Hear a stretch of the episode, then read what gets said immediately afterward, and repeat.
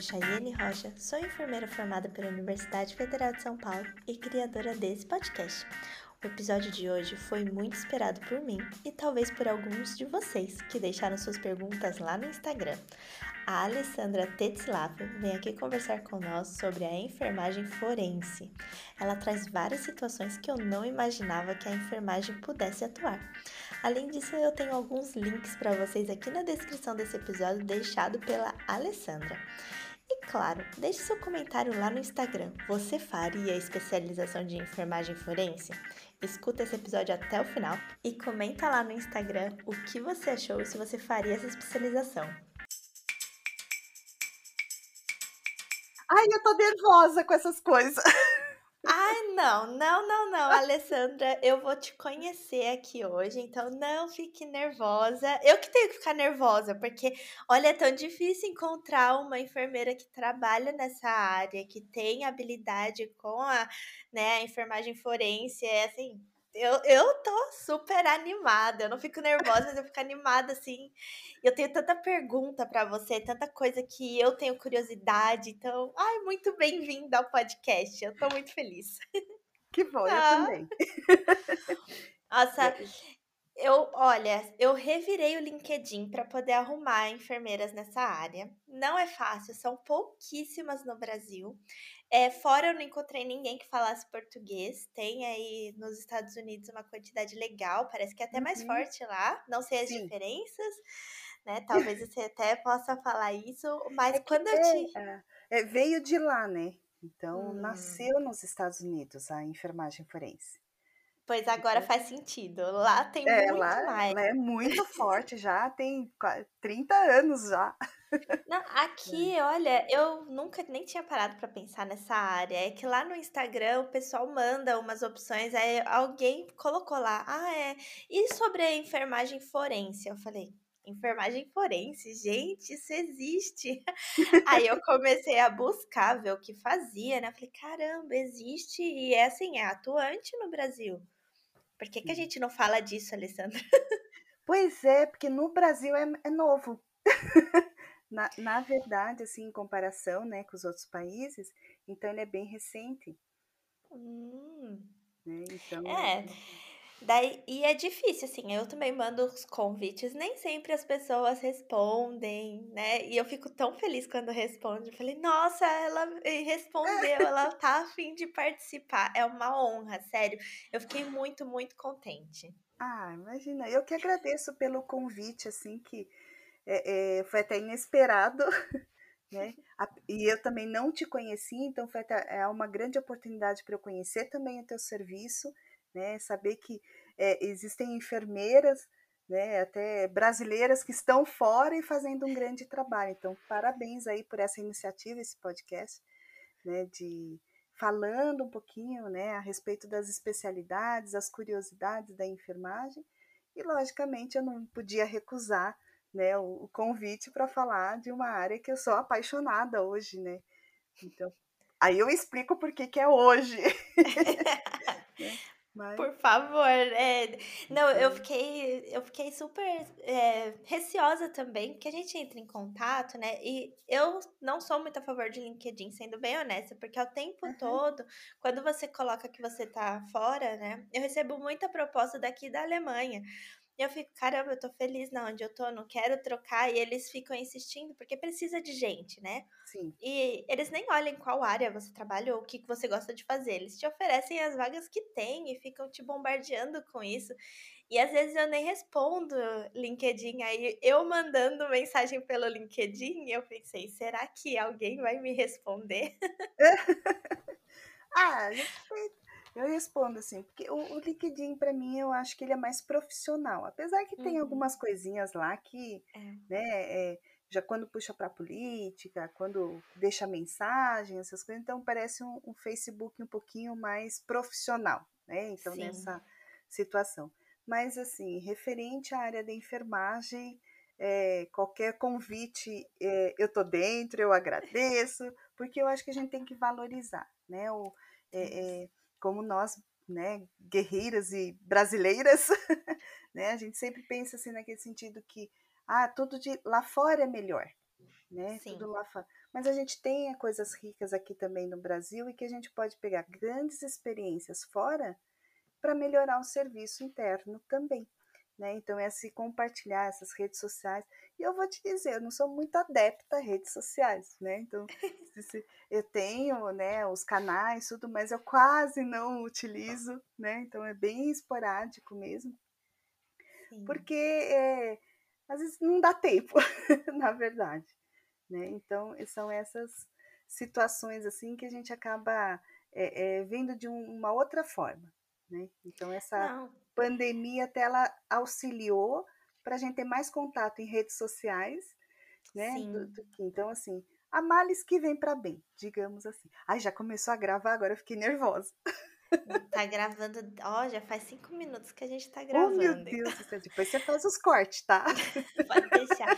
Mas é isso, não precisa ficar nervosa mesmo, porque a ideia é você compartilhar algo que eu conheço muito, muito pouco, foi uma pesquisa de Google, e que muitas uhum. pessoas aí, por curiosidade, às vezes deram uma olhadinha, mas também não conhecem muito, porque como você disse, é novo, não é muito divulgado, né? A universidade falha muito em mostrar a amplitude da enfermagem. Isso é uma falha. Falha, é isso. Isso eu concordo contigo, porque assim, eu também leciono a disciplina de bioética, por exemplo, e semiologia e semiotécnica na graduação. Então, quando a gente aborda a questão da, da legalização, das especialidades da enfermagem, é aquele assim, é só, ó, existe isso, mas aí sempre vai naquela questão assistencial, né? Aquele do, do dia a dia, o que está mais na, na, né, na, no corriqueiro, na mídia, o, que dá mais, teoricamente, que dá mais status. Então, sempre tem essas diferenças também no contexto né? Sim. Mas... Não, e daí vem aquela pergunta, né? Eu já começo perguntando da onde tirou a ideia de ser especialista em enfermagem forense? Onde você teve contato com isso dentro da enfermagem a primeira vez, assim, que você soube da existência dessa especialidade? Então tá, então eu vou contar uma historinha. Ótimo, Tem, pode contar. é isso que a gente quer. Ah, então tá tem tempo, né? Cinco horas aí tá ótimo, né? Tá ótimo. Esse podcast vai longe, mas olha, esse podcast é um episódio super esperado. Eu, assim, eu todos que eu gravo eu gosto muito, né? Sou eu que edito, então eu escuto com muito carinho. Depois que eu já editei, eu escuto de novo. E eu escuto de novo. E quando alguém fala alguma coisa de comentário, eu falo, caramba, eu não lembro disso, escuto de novo. Então é algo que eu gosto muito dos nossos é. episódios. Mas tem episódios que são muito pedidos. E a da enfermagem forense foi mais de 10 vezes. Eu achei engraçado, porque, como uhum. eu disse, eu não conhecia. Ah, então, então, já, já, então, você tá numa novidade, né? Nesse, nesse eu tô numa novidade. É uma novidade. Então aproveita, conta mesmo, conta a sua tá. trajetória, Alessandra. traz isso pra gente, que eu sei que eu e muita gente que tá aí ouvindo tá curioso. Tá curioso. Então, sem ter que lá vem a história. Então, né? assim, e eu já peço desculpa pela voz, porque eu tô pós-Covid, né? E H3N2 também, então tem horas que eu vou ela começa a ressecar bastante, que afetou bastante minha garganta, e, e aí eu começo a tossir, então eu peço perdão já antecipado. Né? Fica tranquila. Mas é, eu sou da, da época da enfermagem, assim, bem assistencial, né, na, do século passado, por volta de 94 que eu me formei, lá em São Paulo. Né? Então eu fiz na São Camilo. E a minha graduação, ela era sempre voltada para assistência. Então não tinha assim a questão da pesquisa, o desenvolvimento, então era né, o foco principal da, da graduação sempre foi assistência. E naquela época, é, eu só vou contar um pouquinho a história para compreender aonde que chega hoje, né? Mas Fica rapidinho tranquila. também. E naquela época era muito aqui a questão da pediatria, neonatologia, que era mais enfocado, né? Então, cuidado com a criança, com o recém-nascido, e eu sempre fui para essa área. Então, minha grande especialidade é, é neopediátrico, né? Nesse, nesse construto aí de, da, da, da, prof, da profissão em si, né? Nas minhas experiências aí, né? É, aí eu mudei, hoje eu estou em Curitiba, né? Então, vim, como diz, a mala com o marido, né? E, ele veio transferido para cá e a gente acaba, né, modificando o caminho, mas sempre atuando também na área de pediatria e procurando inovações nessa área. Né? Então, trabalhei muito tempo numa UTI neopediátrica, específico de trauma, e começou a aguçar essa curiosidade, né, ou essa experiência, assim, nas questões do trauma. O que, que vem ser o trauma e que é uma vertente da violência. Né? Então, até então, a gente só ficava focado no cuidar, na assistência, ciência da enfermagem, a arte do cuidar, né, específico, mas era mais estanque. Aí, durante a, a minha experiência né, em, em, em um serviço específico na área pediátrica, eu comecei a perceber que um colega que trabalhava comigo, ele provocava, né, é, ocultava algumas coisas para provocar que a criança passasse mal, para poder ter um cuidado especial. Tá? Então, é aquele é, é, o, o, colega né, que está atuando, ele fica muito naquele assim, ah, se, se eu não tivesse lá naquele momento, a criança ia entrar em óbito, é, eu só estava lá, então se torna o super-herói, o mais agradável da equipe, e começou a me chamar muita atenção. Eu falei assim, poxa, né? Por que, que todas as intercorrências de um é plantão é com acontece com esse determinado profissional, né? E deu aquela, acendeu aquela luzinha. Comecei a procurar um monte de informação e aí eu encontrei a síndrome de Munchausen, né? De, por procuração, que é um, um, transtorno fictício hoje, né? Que, que é considerado. Eu falei assim, ó, será que, né, que o, o, é, é, o, a síndrome de Munchausen, né?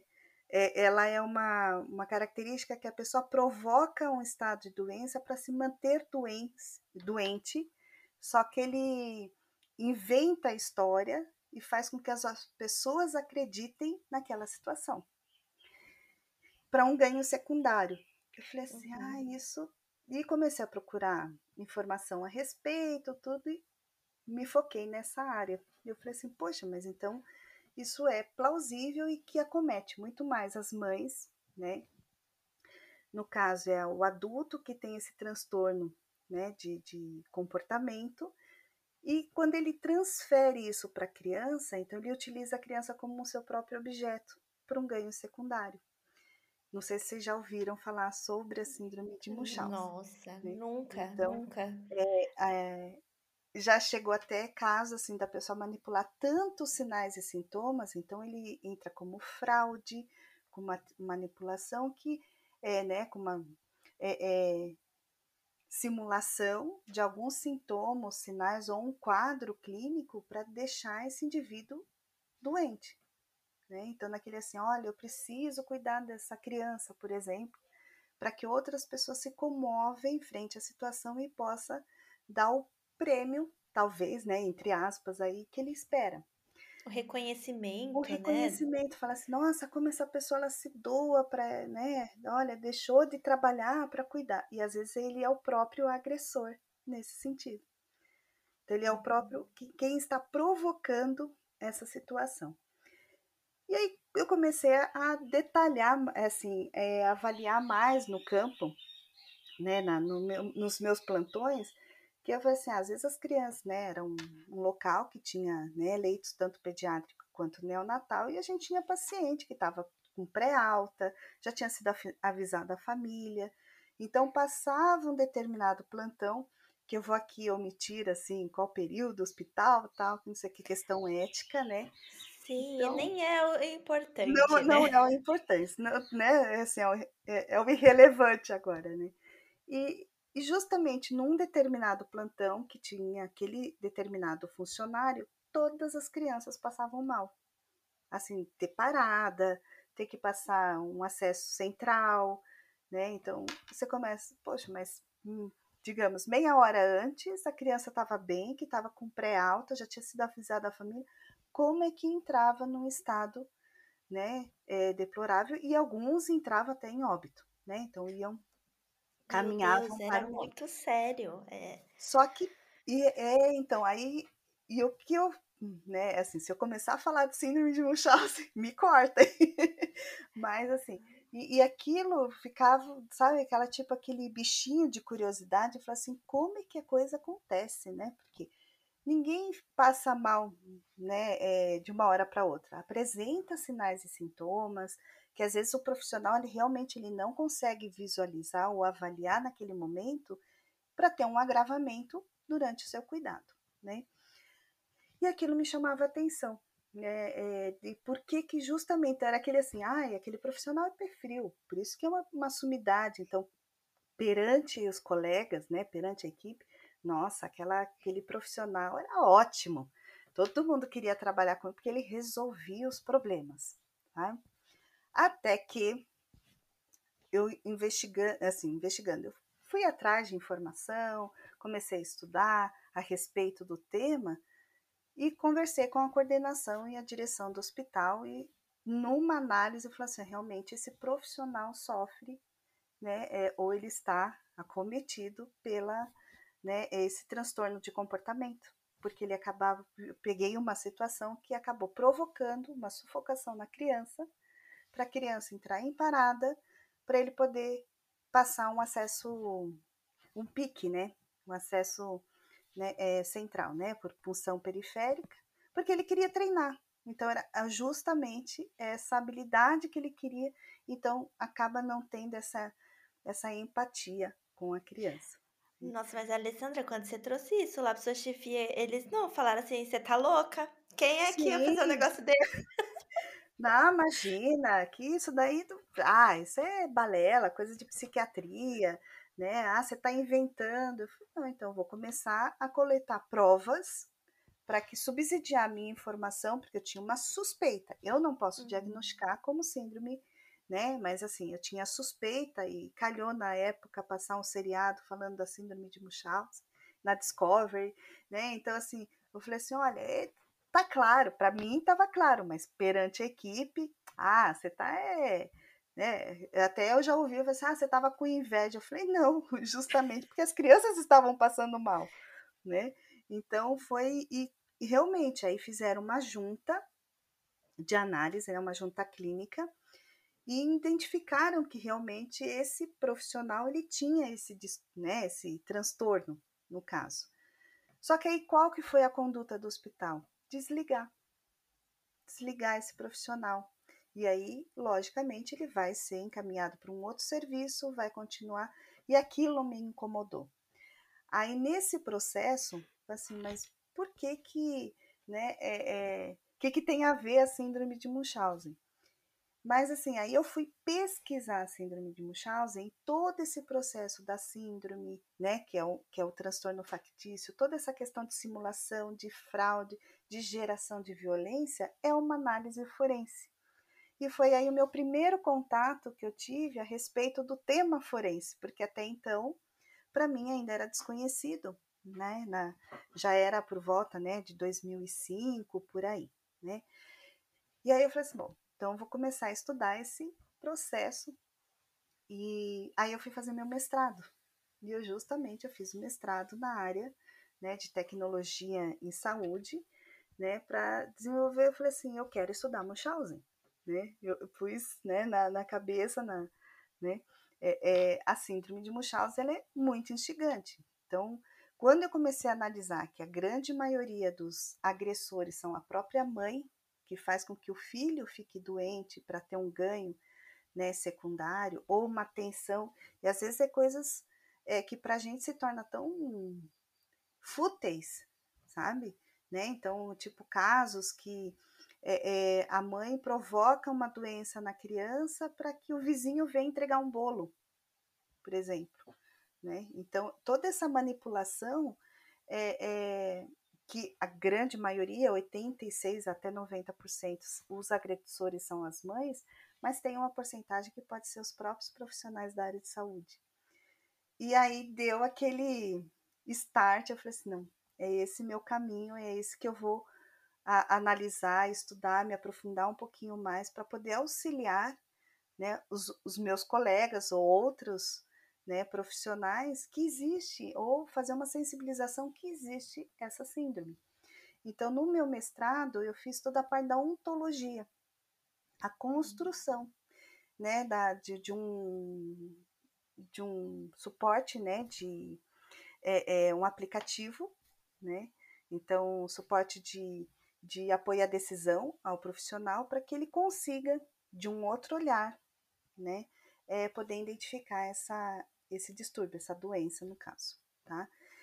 E aí, quando eu comecei a analisar que esse olhar diferenciado, essa nova visão, né, olhar além das aparências, né, é, é, não chegar e falar assim, ah, mas esse profissional ele é ótimo, mas ele é ótimo por quê? Né? Porque será que ele tem um conhecimento ou porque ele tem um controle da situação? Então, esse olhar diferenciado é o olhar da visão forense. Então, aí eu comecei a resgatar, talvez, né, é, ou aprender, no caso, é, que existia essa, essa especialidade e que era muito enfocado na área médica, ciências forenses. Né? Não tinha ainda muito subsídio a respeito da enfermagem forense.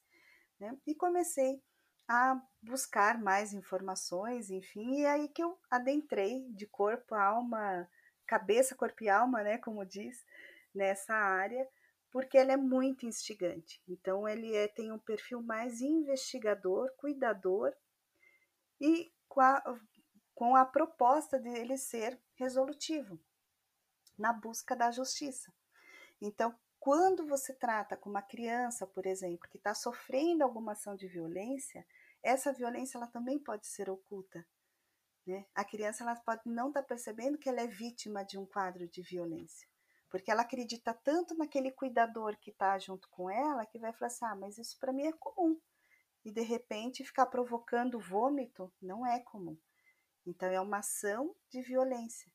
Então, quando eu comecei a analisar essa esfera, eu falei assim: opa, peraí, tem alguém falando, né, fora do Brasil, sobre a enfermagem forense né? Eu já fiz meu doutorado também na área da síndrome de né, do, aí eu, eu desenvolvi um aplicativo móvel, né, um aplicativo que pode ser acessado tanto no PC quanto no, no celular, que auxilia também nessa visão forense de identificar a síndrome de Munchausen. Então, ela pode ser característica ou não a síndrome, ele, dá, ele gera um score no final, são questões, e, e, e também a possibilidade de fazer a impressão do relatório, né? Então, da, da consulta virtual que é feita. E eu, no doutorado, eu validei como padrão ouro. Né? Então, está disponível o, o aplicar é sismum.com.br. Eu vou ter que deixar na descrição isso. e a gente nós vamos né, fazer fluir isso aí, ver. Tem, tem os dois, é sismum.com.br, é, que, uhum. que pode acessar, ou sismum.app né? Então pode e, e é, é, software gratuito, então é download livre, é, tem o banco de dados, fica né, as identificações, né, certinho. Então ele está respaldado até legalmente o diagnóstico e está em três idiomas, por enquanto. Aí, tá em português, isso... espanhol e inglês. Não, mas isso daí me fez pensar em algumas coisas do tipo, por exemplo, não dá para pessoa usar disso numa defesa, por exemplo, porque se ela tem uma síndrome, às vezes isso serve também como uma, um meio dele se proteger quando ele causa o mal para o outro, pensando legalmente na questão. Ah, sim. Uhum. É, nesse sentido, assim, quando no, caso, né? Então, assim, foi diagnosticado está com uma suspeita que é a síndrome. Então, existem alguns caminhos que são feitos, né? Então, a gente sempre na questão da enfermagem, por exemplo, a gente faz o acolhimento desse indivíduo. Então, a gente tem que fazer o acolhimento. No primeiro momento, a gente faz um, tem um mecanismo de tratamento, de compreensão, para ver que aquilo não é o real. Então, é uma equipe multidisciplinar que vai atuar em conjunto, né? Uhum. E não uhum. simplesmente largar, né? Falar assim, ah, tá bom, então tchau, né? Vai para o outro serviço porque vai continuar replicando, porque aquilo tem um ganho, né? É, é às vezes é uma questão de assistencialismo, né? É, é, como às vezes a, é, é, muitos indivíduos que eu já analisei alguns casos, é, eles fazem porque eles querem uma bolsa X, uma bolsa Y. Então, você ter uma criança doente em casa ganha né, uma atenção mais assistencial, mas no fundo não tem Né? Então, é uma manipulação, então ela gera muito mais questão de manipulação, de fraude, mecanismos de, de, de, de atordoar mesmo a pessoa, confundir a pessoa, e a gente acaba comprando a história. Né? Quando eu falo assim, senta que lá vem história. Então, a síndrome de Munchausen, eu me especializei mais na de procuração, que hoje é característica da transtorno factício imposto ao outro, ele é uma manipulação tremenda de todo o processo. Então, na real, o indivíduo ele não está doente, ele só tem um transtorno de comportamento. Então, há mecanismos né, de, de poder estar tá melhorando com uma, uma escuta direcionada, às vezes alguma conduta. Agora, tem casos que chega ao extremo que você vai responder legalmente também por homicídio, homicídio culposo, homicídio doloso, e precisa de uma, né, é, uma reclusão. Então, aí vai para as questões né, é, pontuais. Mas cada caso é um caso. Independente deles, a gente não pode é, largar, a gente tem que amparar esse indivíduo e existem tratamentos conforme a gravidade do problema, né? A gravidade da ação que é feita. Aí quando eu vi que essa esfera era muito maior do que realmente muito a grande que eu tinha começado lá na enfermagem, né, de assim, o cuidar, promover conforto, a gente não deixa de fazer isso. Então, com essa visão, né, forense, é, me deu a oportunidade de falar assim, às vezes o que a pessoa apresenta é uma coisa, mas por trás sempre tem uma história. E pode ter, digamos, no sentido figurado, uma história macabra, né? Então, aí eu comecei atrás da, do perfil de sociopatas, de, do, porque tem essa esse limiar, né, liminar, né, do liminar não, limiar, né, de, da, da, dos transtornos de comportamento, transtornos de personalidade. Então, eles são muito sutis e às vezes são desapercebidos, né? E quando a gente passa na, na, na disciplina de saúde mental, que fala assim, ah, todas as patologias parece que a gente tem tudo, né? Porque a gente tem uma linha muito tênue aí entre o que é dito, entre aspas, o que é normal e anormal, né? Então cabe a gente manter o equilíbrio. E quando a gente fala do equilíbrio, né, das virtudes do ser humano, a gente vai lembrar lá dos gregos, né, antigos, enfim, né, da história, né, da questão do que você pensa que os princípios, né, é, bioéticos a gente não pode fazer o mal a alguém, né? Ou o mal menor, então é que se você começa a, a, analisar outras esferas que fala assim, ah, então tá, então se eu faço um cuidar, esse cuidar eu acredito no que eu estou fazendo para aquela, aquela pessoa que seja o melhor para aquilo, né, para aquela situação. Mas será que é?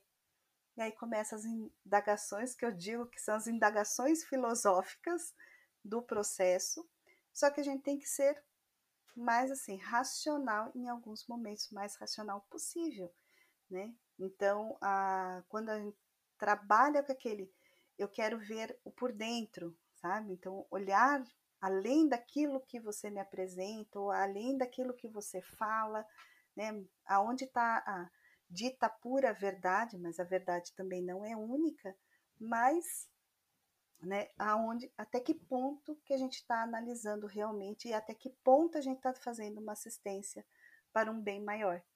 Então, toda essa análise, né, de assim, de você olhar de uma forma diferenciada é a visão forense. E aí eu me apaixonei nesse sentido. É, é apaixonante. Eu tô ouvindo aqui pensando em várias séries, né? Sim. Vários seriados de psicopatas e pensando, mas não, como assim a pessoa do cuidado tem que olhar dessa forma? É. Gente. Então, e, e, é muito assim, é, assim, é interessante porque uma das, né, a enfermagem forense, ela é a junção das ciências da, da enfermagem, né, com as questões jurídicas. Então, ela é uma ponte em busca da justiça para aquela situação. Né? Então, qualquer profissional, qualquer pessoa, qualquer indivíduo, qualquer ser, por exemplo, né? ser humano ou né, é, ser animal, enfim, né? Ou não humano, ele quer um mecanismo de justiça. A gente busca por isso. Né? Então, quando você faz uma ação, uma punção venosa, né, um acesso venoso, você tem uma técnica para ser feita. Agora, com aquela técnica, eu posso induzir lesões. Sim. E, e qual que é o limiar daquela indução de lesão que a gente já espera que ocorra daquela técnica ou que foi realmente intencional eu provocar uma lesão? Então, na hora que você, né, assim, naqueles momentos, né, que você acaba se deparando com casos que tem que ser analisados, porque ah, né, o paciente ficou com hematoma, tem uma equimose X, mas aquele cuidado que era feito com aquela criança ou com aquele indivíduo, com aquele paciente, né, cliente, usuário, enfim, né, a terminologia usam, né, dependendo da área que está, é, é, é o que realmente a gente já espera que aconteça ou foi provocado. Né? Então, aí já, já é um outro aspecto de análise. Então, quando trabalha com a enfermagem forense, ela vem agregar qualquer cuidado que a gente faça com o ser humano e com os animais, porque eu posso usar, né, é, como eu estava comentando a síndrome de Munchausen, por exemplo, é, eu trabalho mais na linha do por procuração, que é quando utiliza crianças, né, crianças e adolescentes. Então, quem tem o transtorno é o adulto, só que ele transfere isso, né, para quem está sob seus cuidados, né? Então, trabalho mais com crianças, e, mas pode ser animais também, os pets, né? Pode ser os idosos. Então, quem está, então, cuidador de idoso pode ter esse, né? E, e toda essa análise entra como análise forense. E aí eu me apaixonei. Você falando novo. agora do cachorro, vou falar é, dos pets, né? É um comentário super assim aleatório, mas tem uma vizinha nossa aqui que sempre ela passeia com um poodle pretinho e aí uhum. eu tenho uma cachorrinha também, e, e eu acho legal elas brincarem. Só que ela sempre fala assim: ai, vai devagar, que ele tá tão doentinho. Mas sempre ele tá doentinho, sabe? E aí virou assim uma brincadeira nossa que a gente vê, ele chama Charles. Aí eu olho e falo: uhum. ai, olha o Charles, tá tão doentinho hoje. e já fica, então, já fica essa esfera tão doente que, e, e, a pessoa, ela, é, inconscientemente, ela pode utilizar isso para um ganho. Ela falou assim: olha, tá ah, tão doentinho. A gente se aproxima para perguntar, se aproxima, né? É. Tem situações, lógico, tem muito mais histórias americanas, por quê? No, no Brasil ainda é muito incipiente as notificações, né? Então, qualquer caso de violência, né, é, a gente tem aquele assim, mas será que é? Né? Se não está amputado, né? Aquela, assim, se aquela violência clássica, que é o, o físico, né? A violência física, é, é, que, que eu consigo identificar, ela é um dado mais objetivo, eu fico assim, mas será que está passando? Será que é isso mesmo? Então, assim, se a pessoa te chama, por exemplo, né, me perdoem os termos, mas assim, te chamar de burra, né, o tempo inteiro, você é burro, você é burra, você não presta, você é uma violência também, né? Só que aí como é que eu vou ter provas, né, para poder confirmar? Então existem mecanismos hoje, lógico, mais acentuados nesse processo. Só que às vezes as pessoas elas podem omitir também, podem omitir, né? E quando a gente faz é, é, o, o, o SAI, né, a sistematização da assistência de enfermagem, que passa por todos aqueles protocolos, né? Investigação, história do paciente, a gente está comprando uma história e às vezes comprando uma história inventada. Uhum. Né? Então, uma característica que eu acho bem legal, assim como, como exemplo, é todos nós somos possíveis de mentiras. Que a gente fala assim, é mentira saudável, né? Então, é, é, talvez não existe isso, mas é uma né, omissão ou, ou a mentira. Mas assim, creio eu, né, que alguma vez nas nossos, no nosso dia a dia a gente não está afim de fazer alguma coisa e inventa uma dor de cabeça, né? Por qualquer motivo, pode ser banal, não quero ir trabalhar, ou não quero namorar hoje, ou não estou afim de arrumar qualquer situação. O que, que a gente faz? Vamos supor que não quero ir trabalhar hoje, vou pegar, ligar para o meu chefe, falar assim, olha, hoje eu estou com uma dor de cabeça insuportável, né? E ele fala assim, ah, beleza, fica em casa.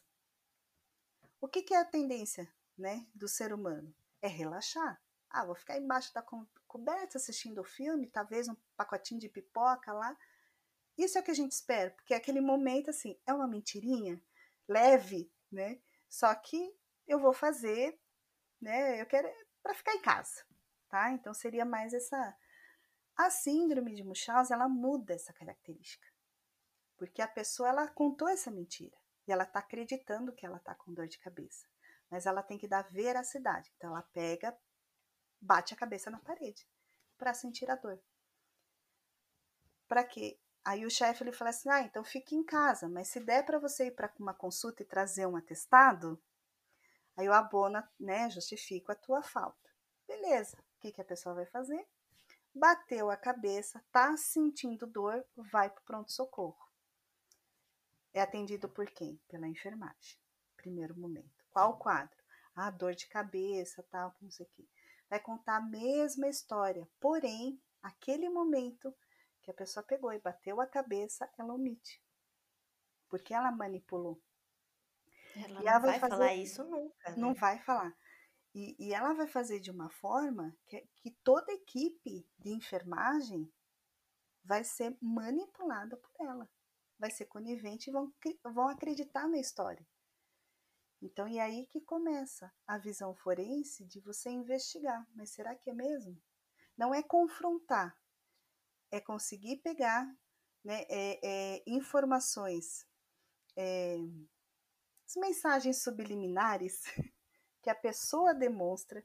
Então, vai trabalhar com a linguagem verbal, a não verbal, a mista, né? É, é as características, para falar assim, realmente, será que essa pessoa está falando verdade? Será que eu acredito? E uma grande situação, então, esse é um, um dos momentos que seria mais leve, a provocada, enfim. Mas tem situações também que ela vai fazer. É, é, existem características, o que é interessante é que existem características que eu levantei, né? Então, tá tanto na minha dissertação de mestrado quanto na minha tese de doutorado, a respeito dos perfis, né? Então, quais as características justamente que ocorrem frente a esse comportamento, né? Então, e são pessoas que são altamente conhecedoras do, de quadros clínicos.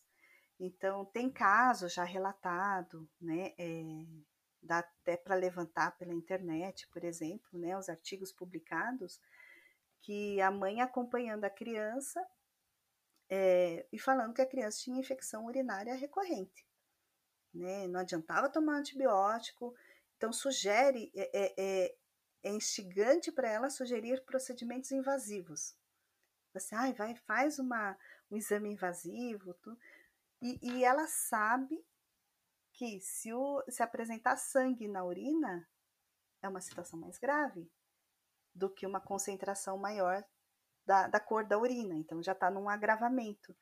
E tem um caso, né, bem conhecido, americano também, que a mãe, num momento de, né, é, de tentar fraudar o, o, resultado de exame do, da urina, né, do teste de urina, ela molhou o absorvente interno dela na urina da criança para entregar para a enfermagem. Menos mal, eu tava aqui imaginando como é que ela arrumou o sangue, daí eu já tava, é. gente, que coisa terrível. Aí já vai, é, tem, tem situações assim mais graves, né, de levar a criança, principalmente recém-nascido, no pronto-socorro por desmaio, ah, que é a síndrome, né, da asfixia, né, a, então existem, né, a criança parou de respirar, Aí você vê. Então, tem até vídeos também na internet que está disponível, né? De o pai sufocando a criança no estacionamento do hospital para a criança, né? É,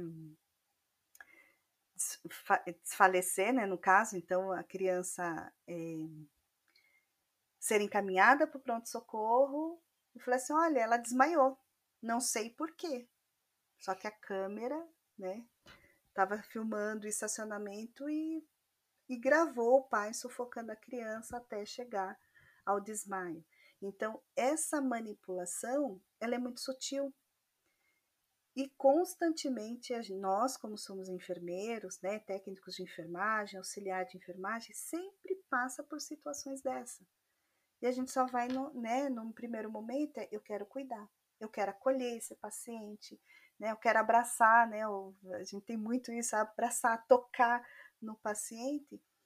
E aí é que muda um pouquinho, talvez, né? A, a o pensamento a. O pensamento, até assim, algumas condutas, por quê? É, quando eu toco em outro, a outra pessoa, eu estou deixando o meu material genético na outra pessoa também. É uma transferência de material. Né? Então, nesse sentido, até tem um, um termo que, que, se usa bastante, que é o, né, o. Eu vou tentar falar direitinho, mas é o princípio de Locard, que é o princípio das trocas, né? Então, eu deixo o material para outra pessoa. Então, a gente tem um resquício de material genético. E eu posso camuflar aquele material anterior. Então, quando nós recebemos uma vítima de violência sexual, um abuso, né, é, é, um, um, por qualquer motivo, e qual que é a primeira conduta que a gente faz na pessoa? Toma um copinho d'água, uma água Tenta com açúcar. se acalmar. Tenta se acalmar e a gente toca, que acabamos destruindo todas as provas possíveis, imaginárias que tinha para aquele momento, né? Então, quando comecei a levantar essas questões, eu falei assim, poxa, mas a enfermagem ela pode fazer diferente. Ela pode fazer a diferença. Por quê? A gente escuta muito da mídia sobre a justiça, né? A gente sempre vai na busca da justiça. E fala assim, nossa, por que, que os casos demoram tanto para ser resolvidos? né? E tem, não, não vou lembrar quem que, que, sempre falou assim que não existe crime perfeito, e sim crime mal investigado, é justamente por isso, porque todo esse processo ele perde-se as provas para poder né, é, direcionar, né, é, os, os vestígios são perdidos.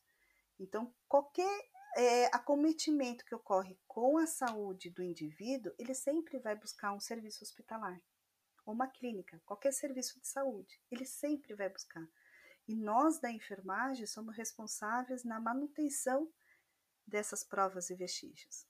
Só que a gente não tem a, a, ainda consciência desse real poder que a gente tem dentro de Nem qualquer treinamento para isso. Não tem treinamento, né? Então, quando eu comecei a ver que a gente poderia fazer algo diferente, em, né, de acordo até com as diretrizes, né, é, quando isso tudo eu fui buscar por causa da síndrome de Munchausen. Foi uma coisinha que aconteceu no meu dia a dia que eu falei assim, ah, deixa eu ver uma, né? Então, é, o fato de, ah, aquele dispositivo é, que foi utilizado naquela criança, que foi desprezado rapidamente, que a pessoa não quis que, que ninguém. Poxa, peraí, ali tem, é um fator interessante para a gente estar tá analisando. Então, nesse contexto, ele é a visão da enfermagem forense. Né?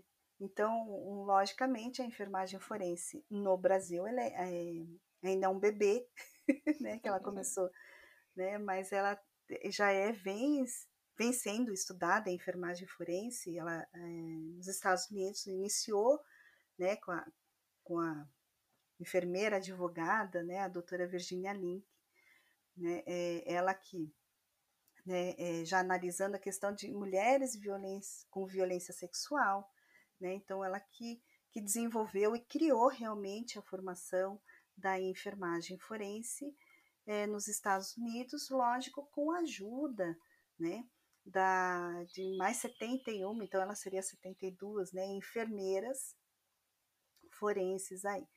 Mas lógico que isso, eh, então já vou aproveitar contar a historinha então da, da, da enfermagem forense, né?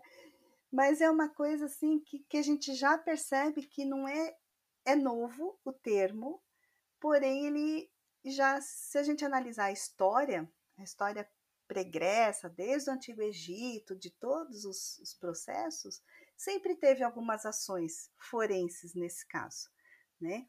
E até antes da gente conhecer né, a enfermagem moderna da Florence Nightingale, mas antes nós não tínhamos as parteiras nesse sentido, então lá pelo século né, 17, 18, finzinho do século 17 para o século 18, é, para a questão de casamentos arranjados, Então eles chamavam as parteiras para ver se, se tinha essa futura esposa. Era virgem, né? Se era virgem ou não. Isso é uma análise forense.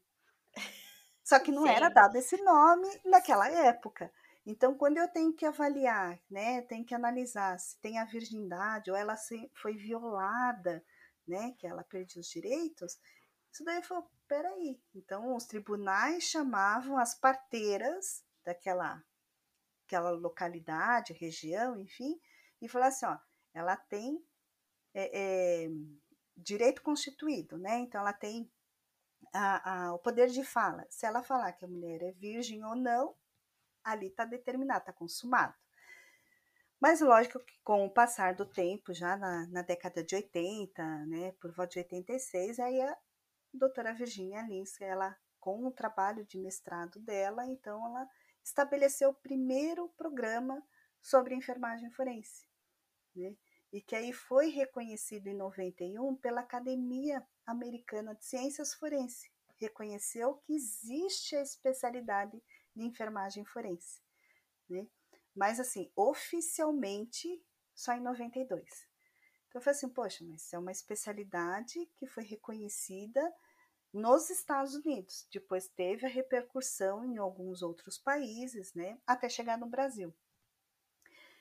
Nesse intermédio, né, no Brasil, assim, o que eu posso citar é o Dr. Carlos Roberto, que também numa abordagem de um do mestrado dele, que ele falou sobre violência moral, ele fez um capítulo sobre enfermagem forense. Isso foi em meados de 2007.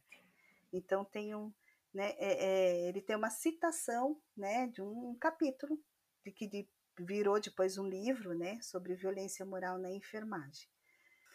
É, também aqui no Brasil a gente tem uma referência bem grande do Dr. Albino Gomes, que é um português que já tem a Associação Portuguesa né, de Enfermagem Forense, e ele foi um dos contribuidores, né, junto com a Virginia Lins, para a gente criar né, essa especialidade aqui no Brasil.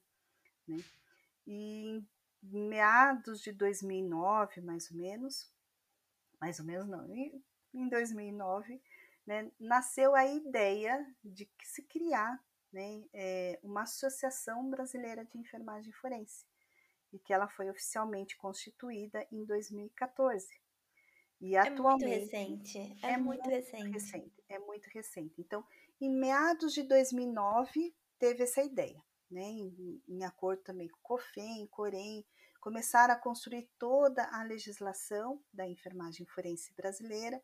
Em 2011 nasceu a primeira resolução da, da da, da enfermagem, né, que, garantindo o título de especialista, que depois ela foi revogada pela que, que é, em 2017, que aí considera-se que a especialidade de enfermagem forense, forense ela, é, ela é privativa do enfermeiro, né, e que existem oito áreas de competências, né, ou áreas de ações com as suas competências para gente ser, para, para serem trabalhadas. Então, podem ver a resolução do COFEM, que é a 556. Tá? Aí, quais são essas áreas que a gente pode? Eu já estou emendando uma história na outra, né? Já. Por favor, eu nem estou perguntando nada porque tá ficando super complexo. A gente está tendo é uma aula aqui de enfermagem forense. ah, então. É. Mas assim, pode perguntar, assim, né? Fica à vontade. Eu, né? E, e, essas áreas de competência que é muito legal, que faz assim, poxa, a gente já trabalha nelas, a gente já atua. Então, assim, qualquer investigação de morte, por exemplo. Então, se é trauma, se é clínico, né? Se, então, investigação de morte, então vai trabalhar em conjunto com o IML. Qualquer maltrato, abuso sexual, trauma, outras formas de violência, sua tipologia, sua natureza, também entra, então por isso que a síndrome de Munchausen entrou aí, que foi o, a, o, o, meu puxo da história, né, a minha linha do tempo na enfermagem forense foi por causa de Munchausen que eu fui para Munchausen era alemão. Hum. um barão alemão que ele que tinha síndrome ou foi ele que descobriu? Então, conta a história Porque tem cara, normalmente quem ou é tipo o Papa Nicolau, né? Porque daí foi a Sim, sim. pessoa que descobriu, mas tem também a síndrome que foi a pessoa que teve, e eles dão o nome ao primeiro descoberto com a síndrome, né? É, então, a história, ela, ela conta assim que como ele era um barão alemão, né, ele lutou na guerra contra os turcos, então ele começou a contar seus efeitos heróicos de uma forma fantasiosa, né? Então assim, ah, por exemplo, eu queria conhecer a pessoa, estava num pub lá, num barzinho, queria conhecer a pessoa, então eu pegava, abria a cabeça da pessoa, olhava o cérebro dela, analisava e fechava. Então, assim, coisas impossíveis que se que, né, daria para ocorrer, por exemplo, né? Então, é, é, mudar durante a guerra, ele queria chegar mais rápido num outro espaço, então ele é, cavalgou na, na bola do canhão, né? Então, assim, a forma que ele falava, que era uma fantasia, mas quem escutava era é, acreditava naquilo. Então ele foi conhecido como grande mentiroso.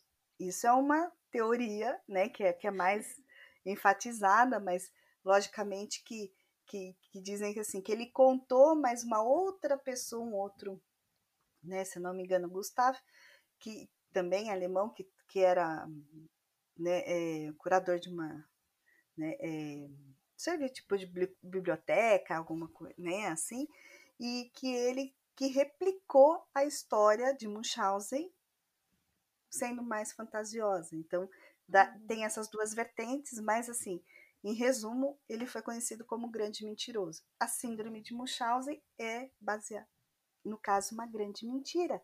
Né? Então, é isso que, que foi condensando né, a ideia. Hoje não se fala mais síndrome de Munchausen por procuração, e sim né, pelo é, como transtorno factício, porque uhum. a manipulação, a mentira, então tirar um pouco essa ideia que Munchausen, né, é, é Friedrich von Munchausen tem mais um monte de nome, né, frente ao Hieronymus, né, é um nome bem complicadinho, né, é, aqueles, né, nomes, nome, sobrenome, 20 nome, e para tirar essa imagem que ele era um grande mentiroso, né? Mas tem, Sim. enfim, aí né? Depois eu vou te visitar e a gente vai visitar a cidade.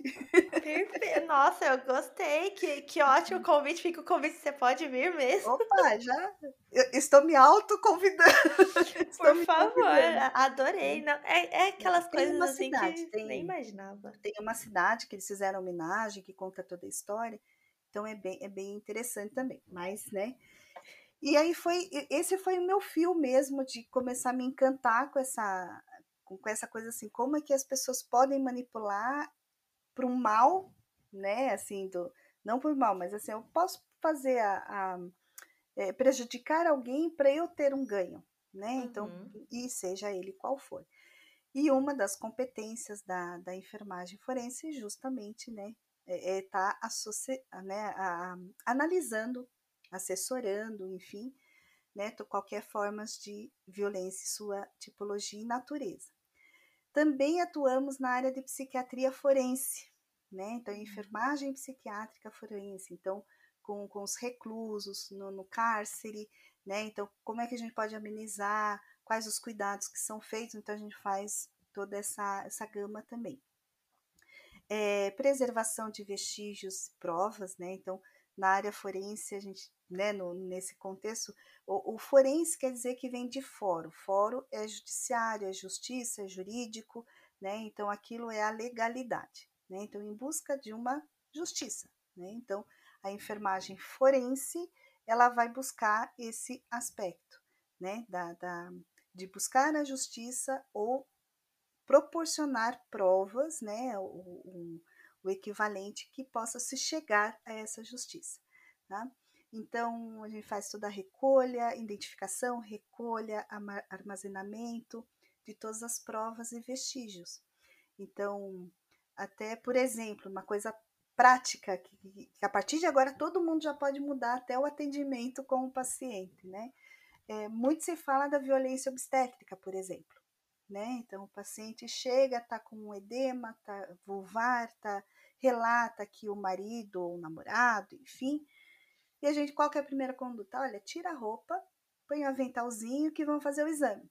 Na consulta de enfermagem, o que, que a gente pode modificar? Põe um papel. De preferência, um papel estéreo, mas se não tiver, aquele de maca, né, da, que é posto o papel, né, para fazer a cobertura da maca, põe no chão e pede para a paciente retirar a roupa em cima daquele papel. Porque quando nós tiramos, né, as nossas roupas, vai ter resquício de material. Então pode ter pelo, pode ter né, células descamadas, e isso é coletado como prova. Então, só dobrar, identificar e encaminhar o material. Às vezes vai tirar uma calcinha, sai um sangramento, sai uma né, secreção, pode ter até né, é, material biológico, materi né, no caso sêmen também, então saliva, qualquer isso é tudo é, é prova que ela vai ser é, acondicionada corretamente, vai ser encaminhada, vai ser analisada e ela pode ser é, é, como uma evidência frente à situação. É, prova e vestígio é aquilo que a gente retira e fala assim: ó, isso aqui, por exemplo, fio de cabelo, uma prova. Agora, o fio de cabelos daquela pessoa para aquela situação, que seria a cena do crime, se eu correlacionar isso, ela se torna uma evidência. Né? Então, aí o que, que acontece? Todos os casos que ocorrem, se perde provas, se perde a evidência para eu poder ter um subsídio para identificar quem é o possível agressor ou se realmente teve uma veracidade ou não daquela situação. Por isso que acaba né, demorando aí nesse processo. E o enfermeiro forense ele tem competência para estar tá atuando nesse, nesse sentido também. Ele... Onde está a diferença entre o enfermeiro e o médico nesse sentido? Em toda essa atuação? Assim, a, é a mesma coisa, medicina e enfermagem, qual que é a diferença? Né? Então, uhum. se eu vou considerar, medicina é focada na doença, enfermagem é no cuidado, né? E, e, eu vou trabalhar com isso frente à área legal, então a área forense.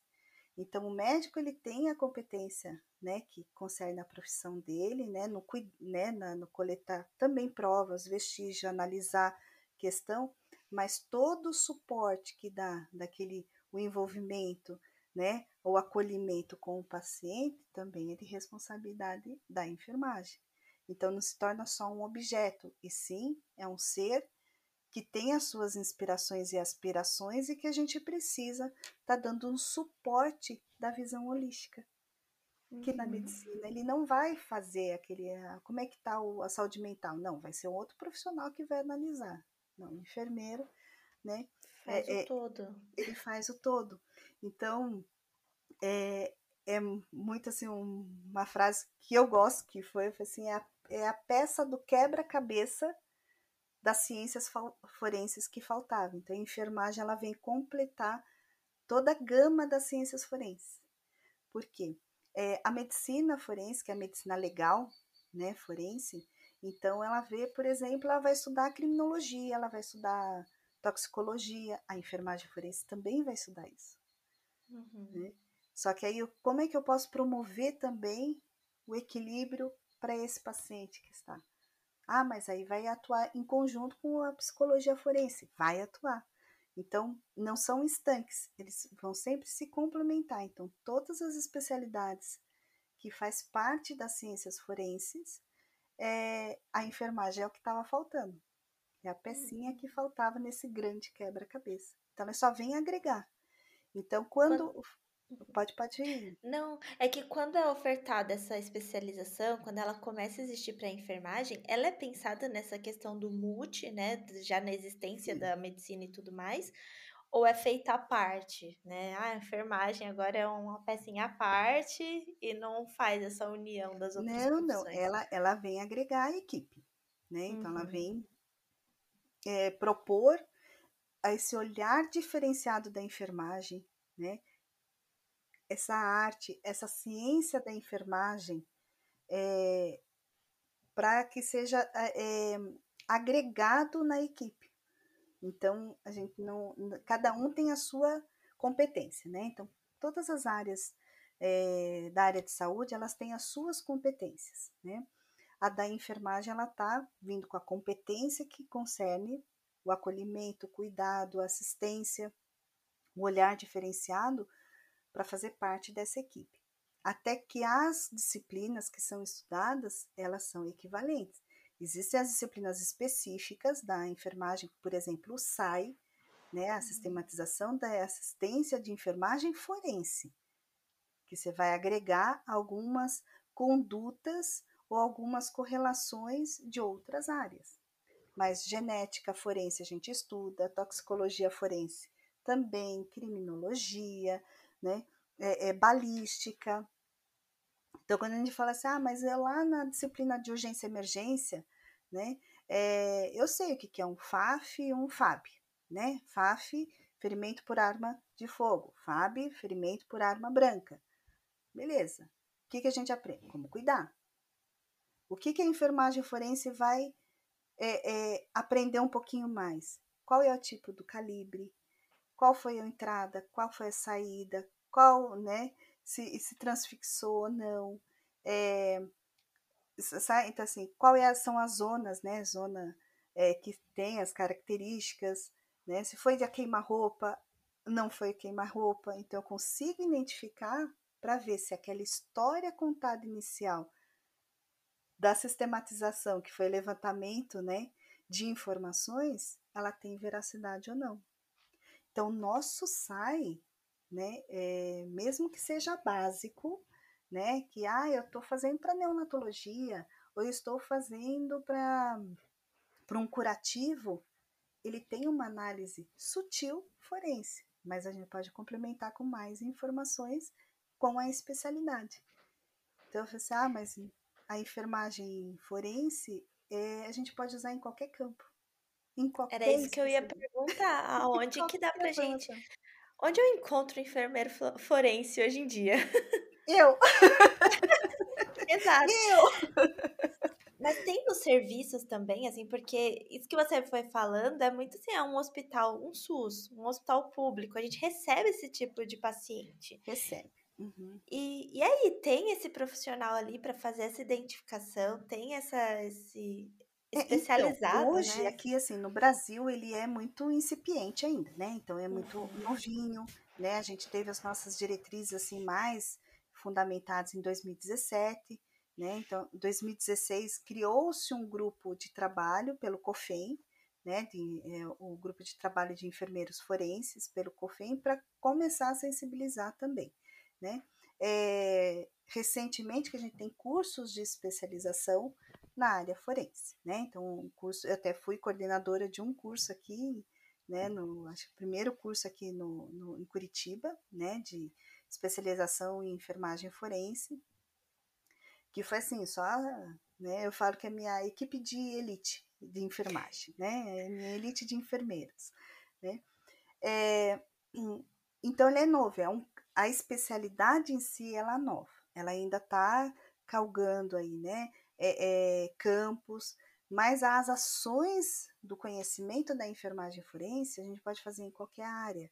Então, uhum. ah, eu sou enfermeiro, como eu sou intensivista também, né? Eu sou socorrista resgatista, né? Tenho né, algumas formações aí.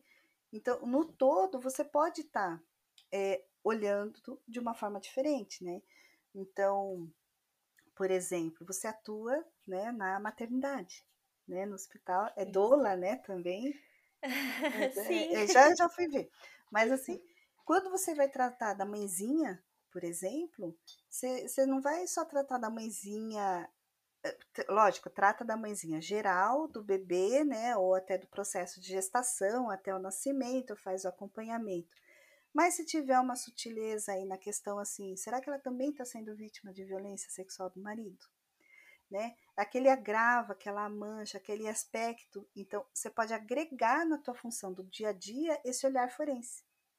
Então, a especialidade forense, ela pode é, se adaptar em qualquer área. Se eu for no APH, que eu estou na ambulância, né, que eu vou atender uma ocorrência, é, tem um jeito de eu sair da ambulância para atender a situação né, de, de, ocorrência, vamos supor, a situação de crime, que eu tenha uma forma de entrar dentro da, da cena, uma forma de sair, para que eu evite contaminar as provas que estão lá. Você vai pensar Ou, nisso, né? Eu vou pensar. Então, assim, ele acaba é, aprimorando mais o teu cuidado do dia a dia, as tuas ações do dia a dia. Então, ela pode ser adequada em qualquer área dentro, tanto hospitalar quanto pré-hospitalar, nesses aspectos, né? Então, esse é uma característica lógica, né, de, de, de do cuidado em si, né? É... Mas eles pensam em colocar isso, por exemplo, pensando na, na questão legal, uma delegacia, por ah, exemplo. Sim, sim. Hoje a gente já está com os projetos de lei em andamento, né? Tem. Não vou lembrar aqui todos os projetos, né? Que assim, os nomes, mas assim, é, alguns concursos públicos para áreas federais, né, de, de, já ter um cargo já né, específico para a área da enfermagem. Então, hoje a gente tem enfermeiros é, atuando em ML, né, em, em, conjunto com o médico legista, o, né, o médico legal. É, alguns enfermeiros formados, né, a gente já tem uma equipe de enfermeiro. O forte aqui no Brasil é no Norte e Nordeste, porque a AB Forense, ela nasceu lá em Aracaju, então ramificou isso no Brasil. Hoje, pela AB Forense, eu sou a presidente regional do Sul, da região Sul, então represento a AB Forense aqui na região sul do país. Né? Então a gente está construindo e tem outras até instituições também né, é, de classe que, que estão atuando também. É, concurso público já tem a inserção do enfermeiro, né? Agora a gente com esses projetos de leis criar cargos específicos de enfermeiro forense. Então cabe. Né, Nossa, né, Olha aí, gente, quem tiver tá... interesse. Pois é, ó, já é muito assim, já tem é, é, alguns estados que já já homologaram, né? Então os próximos concursos já vai ter o cargo de, de enfermeiros forenses, né? Então a questão até de remuneração, que eu acho que é a curiosidade de todo mundo, é um pouquinho mais do que enfermeiro assistencial, né? Imagina. Mas assim, lógico que ainda está esse grande ponto de interrogação, porque a gente está passando né, por umas PLs aí salariais, né? Sim. Então tem, tem essa possibilidade. É um caminho, né? Então, lógico que se cria toda uma ramificação aí do processo. Outra coisa também é que você pode atuar autônomo, como eu atuo, né? Então, eu sou enfermeira forense cadastrada, né? Eu sou credenciada, né, como enfermeira forense, também atuo como perita judicial, né? Ah, e como perita judicial você faz isso de forma autônoma? Eu faço de forma autônoma, então eu recebo pelo processo que é analisado. Né? Então, Gente, você... como funciona isso, Alessandra? Nunca é, ouvi falar. Então eu já vou fazer minha propaganda. Por favor, sinta-se à vontade. Uma empresa, né? Eu tenho a, a, empresa Luz Azul, enfermagem especializada, então é luzazul.com.br, e que eu faço consultoria forense. Né? Então, eu, eu, eu, trabalho nas três vertentes, né? Tanto da assistência, né? Que, que eu trabalho com a questão das terapias complementares também. Então, é, eu falo assim, ah, nossa, mas é muito ramificado, né? Eu falo assim, mas tem tudo a ver. Por quê? Eu trabalho com a consulta de enfermagem e as terapias complementares. Também trabalho na questão da consultoria forense e da área de pesquisa, né? Desenvolvendo projetos em afins. Quando eu tenho um caso que eu analiso e que a, a gente faz né, é, análise das provas, do, do, dos vestígios, de todos os documentos da enfermagem, enfim, então eu pego um processo, tudo, ou eu estou acompanhando um processo, eu também dou suporte emocional para aquela família, para aquele paciente, para aquela vítima, porque a gente cuida de todos, a gente não faz distinção. Então a gente cuida da vítima, da família, do agressor, da família do agressor e da equipe. Então, são esses cinco pontos que a gente vai trabalhar nesse contexto. Então, hoje eu tenho essa minha empresa, é o primeiro consultório de enfermagem forense, creio eu, aqui no Brasil, porque eu não encontrei outro. Então, por não, enquanto, eu vou conheci. deixar esse título, né? né? Que a gente faz. Então, é, eu recebo de várias formas. Então, eu recebo como perícia, eh, recebo no sentido de documentação. Como perita uhum. judicial, eu recebo por um processo legal é, nomeado por um juiz que quer uma avaliação forense. né, da enfermagem forense, uma, uma avaliação mais determinada da área. Eu recebo de projetos que vêm de advogados, né? É, então está com um caso XYZ e quer uma, um parecer ou um laudo da enfermagem forense. E tem as análises pontuais também, né? Que assim, eu sou com chamada dentro de um serviço para analisar aquele caso.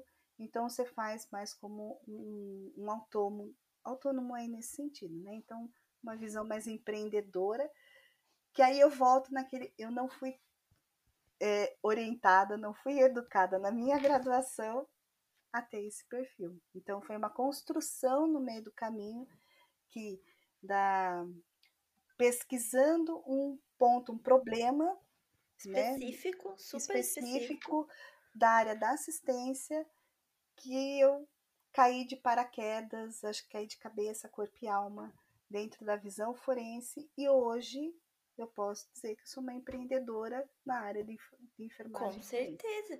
Quando você gera esses laudos, que é para entrar num processo legal, por exemplo, você assina lá como enfermeira forense. Sim, eu, eu tenho até o registro pelo Corém, né? É, assim, eu tenho meu registro de enfermeira também como enfermeira forense. Então, a minha especialidade também está registrada no, no Corém, né? Então, eu fiz a prova, né? É, na minha época, como diz, eu fiz em 2018. Como nasci em 2017, então eu fiz a titulação de enfermeira forense pela Beforense.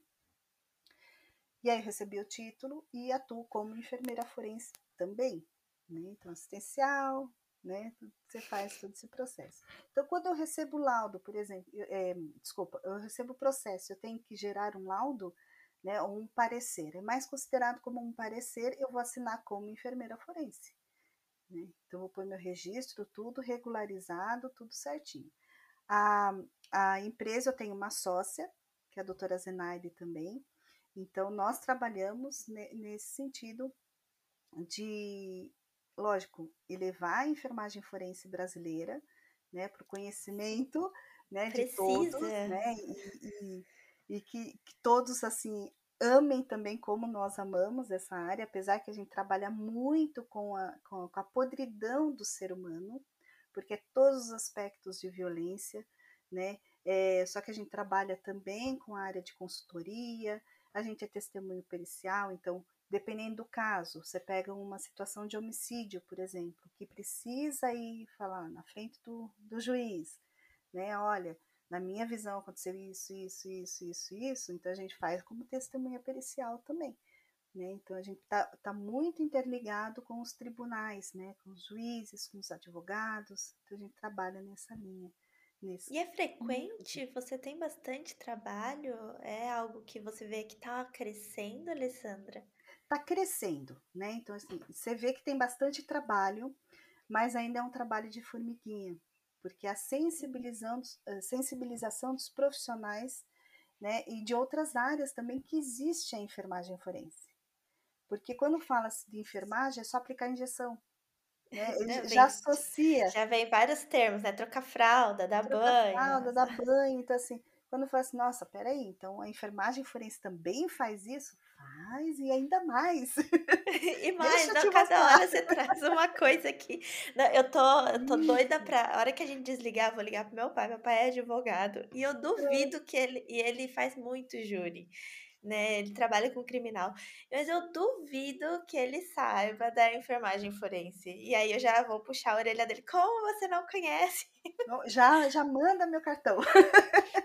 não, é assim mesmo, porque é. ele já precisou algumas vezes, então eu conheço como que é o processo para médico fazer alguma avaliação, né, do uhum. caso e trazer esse é, um relatório, né, seja o que for. Mas enfermeira, quando você começou aqui, né, eu falei, tá... não, não é possível, é muita coisa. Do que que ela tá falando? O que que é essa enfermagem? E você tá trazendo uma coisa assim que eu, não é sério, eu espero que as pessoas comentem lá no episódio, porque eu duvido uhum. que muitas é, conheçam tem... tudo. Se a gente for fazer uma consulta de enfermagem, né? Assim, uma consulta vai levar em torno de meia hora né, de um uhum. paciente no hospital, a gente já se programa, né, de meia hora a 40 minutos. Se for fazer uma consulta de enfermagem forense, é em torno de 4 a 6 horas. porque você faz toda análise, recolhe de, de, de material para encaminhar para o exame, então você faz avaliação, você faz mensuração, tira foto, né? Então é todo um complexo que demora e lógico que a gente tem que respeitar também todos os parâmetros legais, né? Eu tenho que pedir Sim. consentimento do, da, do paciente, da vítima, se é criança, né? Tem, tem que ter todo um, um os, os, né, os recursos legais para que aquilo seja considerado como prova também. Então, quando tem algum caso de violência, por exemplo, que a gente recebe no hospital, o que, que a gente espera? Que venha o médico legal, o perito né, o perito legal, que venha fazer o corpo de delito. Né? Uhum, então, assim, ele tem, ele tem que atestar, só que nesse prazo pode demorar 72 horas. Muitas provas são perdidas por causa do tempo. Porque a pessoa não vai ficar sem tomar banho 72 horas, né? E alguns materiais, ele já contato com oxigênio também, ele acaba perdendo sua validade. Por que não o enfermeiro? Então, nós temos uma proposta para ter pelo menos toda a porta de entrada, que seria o pronto-socorro, pronto ter um enfermeiro forense. Então, isso que faz uma... sentido, faz todo faz sentido. Todo sentido. Então, é, enfermeiros forenses na UTIs, nos centros cirúrgicos e obstétricos, na, no pronto-socorro, dentro da ambulância né, do, de, de resgate, enfim, nos serviços domiciliares, ter enfermeiros forenses. Até pensando naque, em grandes hospitais particulares também, se eles tivessem um enfermeiro forense que poderia até rever casos de processos da família contra o hospital. Né? Faz todo sentido até para proteção do próprio local, né? Da instituição. Sim. É, é, até pelo próprio perfeito, é essa colocação mesmo. Então, é, é um amparo legal para o hospital, é um amparo legal para o profissional, porque é, trabalhamos também com a violência profissional. Sim. Né? Então, a, agress, é, né, a agressão contra o meu próprio colega, né, do paciente que bateu no meu colega. Ali eu já coleto todas as informações para embasar no, numa análise processual, que, que fala a cadeia de custódia, mas na, na análise processual, que toda aquela informação que foi coletada, ela é verídica, né?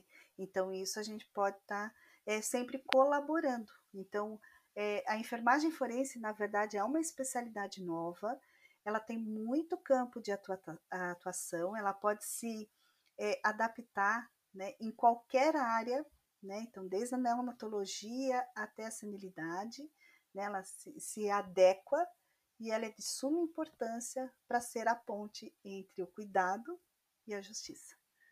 Não, nossa, eu, eu fiquei encantada, sério, Alessandra. Curso, eu jamais. Faça curso comigo. Não, eu ia já falar isso, eu jamais faria, porque eu não sei, eu sou muito sentimental para essas coisas, assim. Não, eu acho que esse nível de frieza, de você, de fazer o acolhimento do todo, assim, eu não, não sei se eu tenho, sabe? Eu acho que faltou uma competência Mas... aí. É, não, até, até tem, lógico, aí você tem como a gente trabalha com desastre em massa, né? Trabalha é, com tráfico então. humano, com, com, né? com é, é, são coisas muito fortes. Órgãos, assim, tem coisas mais fortes, mas aí cada um, né? É, vai como você pode trabalhar na questão de violência, né? Da tua área. Então, quando tem uma característica de uma violência, porque a, a, o, vai, a violência sexual, por exemplo, né, contra a mulher, ela não vai falar que ela está sendo violentada.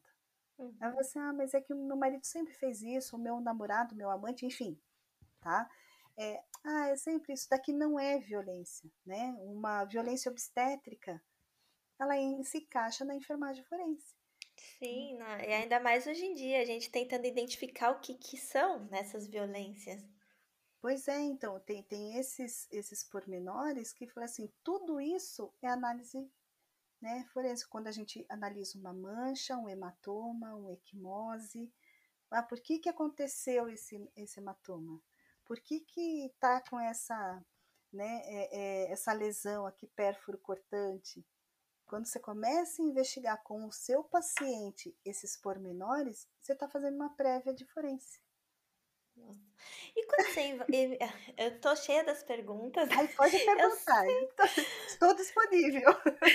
Esses laboratórios que aceitam as análises de vocês, que vocês enviam, é bem visto quando você põe lá enfermeira, forense? Sim, sim, porque antes né, de a gente montar o serviço, a gente tem que fazer o acordo com os serviços correlatos. Né? Então, é, eles têm que ser, é, é, estar de acordo e tem que ter um processo interno frente a isso. Então, o enfermeiro forense se laudar tem veracidade. Se eu encaminhar, solicitar um encaminhamento de um exame, o laboratório X vai receber porque ele tem ciência que aquilo existe. Né? Então, tem a, os acordos prévios. Então, todo o processo de implantação e implementação do serviço, eles têm que ser todos né, é, atados a nós que a gente comenta, né? Que fala assim nesse, nesse, nesse sentido que assim todos os serviços eles têm que trabalhar em comum acordo. Não adianta eu chegar hoje, por exemplo, num hospital que eu nunca fui, né? Eu pedir um exame de análise de DNA da saliva. Eles vão, assim, eles vão, eles vão falar tá assim, fazendo? tá, para quê? Né? Quem é você? Né? Por quê? Que tudo gera custo, né? Então, é, a montagem do serviço é, tem custos, tem gestão, tem, tem passos e processos a serem feitos. Então, aqueles, né, aqueles serviços que já têm essa ciência, nossa, faz o acolhimento muito bem da enfermagem forense. Né? Então, por exemplo, na, no curso de pós, né, que é um curso de especialização em enfermagem forense, é, nas áreas de ciências forenses, eu tenho profissionais, professores, é, que atuam nessas áreas já, né, como geneticistas, é, papiloscopistas, né, porque a gente vai analisar digital, a gente vai e que tem você fala assim, nossa, como a enfermagem fez falta. Por que, que a enfermagem não entrou antes, sabe? E eu tenho os professores das áreas de enfermagem específica que, que são enfermeiros forenses que ministram as aulas também. Então, quando a gente fala com os nossos pares, fica, né, assim, os nossos colegas enfermeiros falam, tá, mas e, e qual que é o retorno financeiro? A gente já fica nessa, né, será que Sim. ganha bem, ganha mais? É um diferencial. Não vou falar que, ah, eu acho que eu ganharia, eu gostaria de ganhar mais do que eu ganho, mas eu estou fazendo um diferencial e estou melhorando, pelo menos aonde eu passo, né, é, melhorando um pouquinho, né? A questão da, da, do emocional, digamos assim, né? A, mas as outras áreas, como a fisioterapia forense, a psicologia forense, a medicina forense, acolhe muito bem o enfermeiro forense.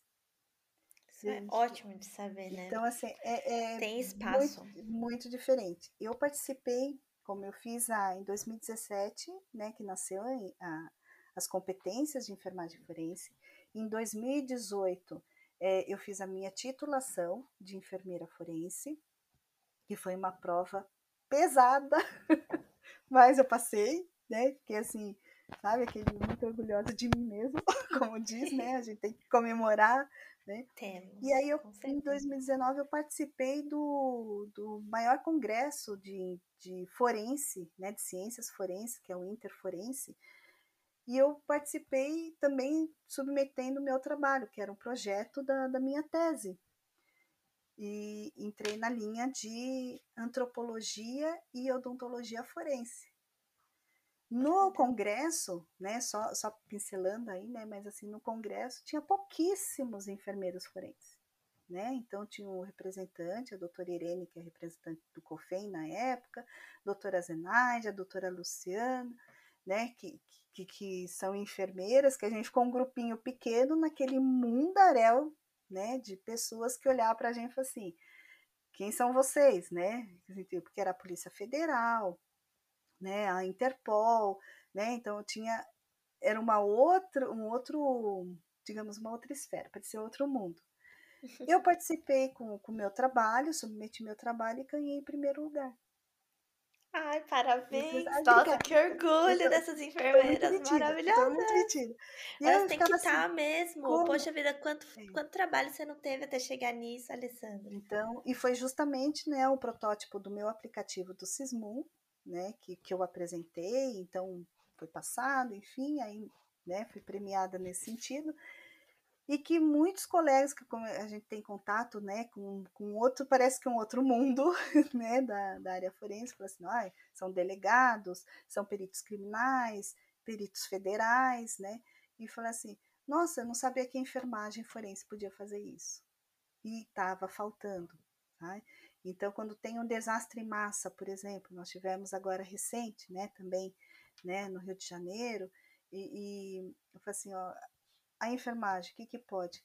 Auxiliar na identificação dos corpos, né, é fazer o acolhimento das famílias, identificação de material genético né, dos sobreviventes com as famílias, então a gente faz esse intercâmbio, então a gente tem muitas ações, tem muita coisa que a gente pode trabalhar, pode fazer para melhoria da assistência de enfermagem. Então, é, eu convido a todos né, a fazer o curso de especialização que só vem agregar. Então, ela, ela, é, ela pode ser atuada em qualquer área do âmbito da enfermagem.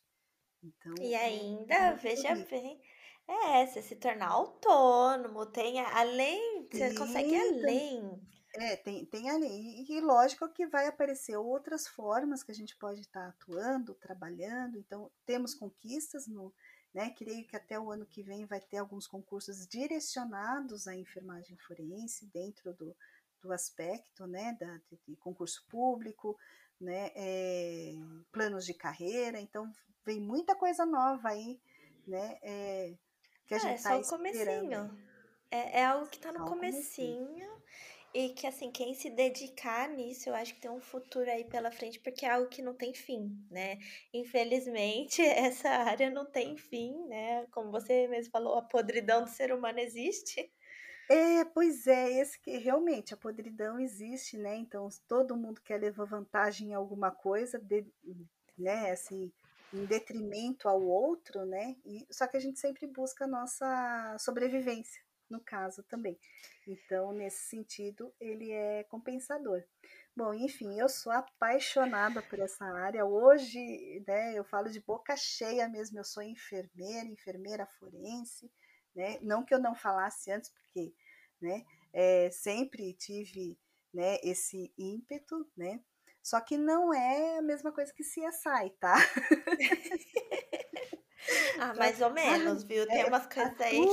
é, ai, atua da mesma, né? Porque, brincando, né? Mas assim, sempre faz assim, ai, mas você faz a mesma coisa que lá no CSI, SVU, né? Que, que vai, não sei, que a gente vai de saltinho. Não, não vai de saltinho, vai toda paramentada, né? A gente tem algumas. É, é, um material, né? Que, que é utilizado, mas assim, às vezes a gente tem que encontrar. É, como se acidente em massa, né, um desastre, né, é, um, vai atender uma, uma, ocorrência de AMUV, por exemplo, né, acidente com múltiplas vítimas, às vezes a gente tem que buscar pedacinho do corpo, fazer identificação, aí tem a forma de tirar foto, né, então tem essas, esses pormenores aí que também se torna divertido. É um campo novo, é emocionante. Um campo amplo e que tem muita coisa ainda para se descobrir, para para é, eh, firmar ainda, então venha fazer parte da enfermagem forense. Ah, tá bom, me convenceu. Isso! Nossa. Alessandra, adorei, adorei, não tenho nem palavras assim. Eu acho que ficou ainda dúvidas. Eu já deixo aqui o convite para, sei lá, mais para frente a gente fazer mais um episódio, porque eu acho que você tem muita coisa para compartilhar. É um universo muito à parte, assim. Eu é. Amei, ah, amei. Mas olha, Nossa. eu agradeço realmente. Eu, por mim, ficava a tarde inteira falando, que eu sei que aí é de tarde, né? Mas assim, é, eu ficava a tarde inteira falando assim, não tem problema. Eu amo, amo de paixão e eu fico sempre à sua disposição. Quando precisar, né? A, a, espero que tenha o próximo o nosso próximo bate-papo. Com certeza. Assim que eu liberar, eu já vou abrir umas caixinhas lá, gente. O que, que mais vocês querem? que eu e já se quiser saber mais, né, alguma coisa, então é, eu fico à disposição, né? Então, me procurem aí nas redes sociais também, pode deixar meus contatos, né? Vou Não deixar tudo, tudo, porque é, foi o que você falou, a sua empresa, tudo isso. A gente acaba fazendo contatos com outras coisas, né? Assim, com outras pessoas. E foi o que eu falei, eu duvido que meu pai conheça, então, assim como outros advogados, minhas amigas advogadas, não sei se conhecem a enfermagem dentro desse âmbito, então. É, é ótimo ah, esses pode contatos. Pode ser, né? Que tem algumas né, sempre aguça, né, aguça a curiosidade e tudo, mas hoje, Sim. por exemplo, na minha empresa eu sou eu e mais uma sócia, né? Eu sou a diretora executiva e eu tenho enfermeiras associadas, forenses, né? Então, é, é, a gente trabalha num outro ramo, uma outra visão da enfermagem, que é um campo amplo aí e enriquecedor. Em cada situação a gente aprende um pouquinho mais e isso é muito instigante, né? E compensador também. Eu imagino. Ai, olha, Alessandra, adorei a nossa conversa. Ai, Imensamente, assim, ó, um milhão de obrigadas por dispor do seu tempo. Eu acho que vai ser um dos episódios mais longos, porque vale a pena cada segundo, é uma delícia te ouvir. Assim, eu tava aqui o tempo todo, é, que eu, nossa, que, que é isso? Aquela cara de doida querendo saber mais. Foi muito instigante, eu adorei. Muito ah, obrigada. Nossa, eu que agradeço de coração mesmo. Eu acho que que é, o que a gente pode estar tá sempre melhorando, né? Então, para mim, isso é um aprendizagem. Até eu comentei, eu falei assim, ah, eu nunca fiz podcast. Como é que é? Né? Eu tava até nervosa, então eu até peço perdão aí pelas minhas gafes. Né? Não teve gafe nenhuma, eu nem vou ter que editar esse episódio, porque ficou perfeito, gente. É, nossa, é, até me deu um pouco trabalho, eu adorei, adorei. Ah, mas que bom, imagina, eu que agradeço de coração mesmo, né, dessa possibilidade, essa oportunidade, que, que isso é compensador até, é, no caso, para mim, né, então, assim, eu, eu poder compartilhar um pouquinho do conhecimento que eu tenho, né, que ainda eu preciso aprender muito mais, né, então a gente sempre vive nessa constância de aprendizado, porque não é à toa, né, cheguei a meio século, então né? A gente tem, tem uma carga aí, né? Mas assim, eu fico à disposição. Quando precisar, quiser bater mais um papo, tô, tô aqui. Com certeza. Comigo já. sempre, em qualquer situação, né? Como dentro da enfermagem ou fora da enfermagem, né? Estamos Não, juntos para deixar seu contato ali já com as estrelinhas para sempre a ler. Isso, Oi, tudo foi, bem? É, põe estrelinha, tudo brilhante. Mas é, eu agradeço mesmo. Gratidão eterna. Nossa, muito obrigada. Eu que agradeço. E até o próximo episódio.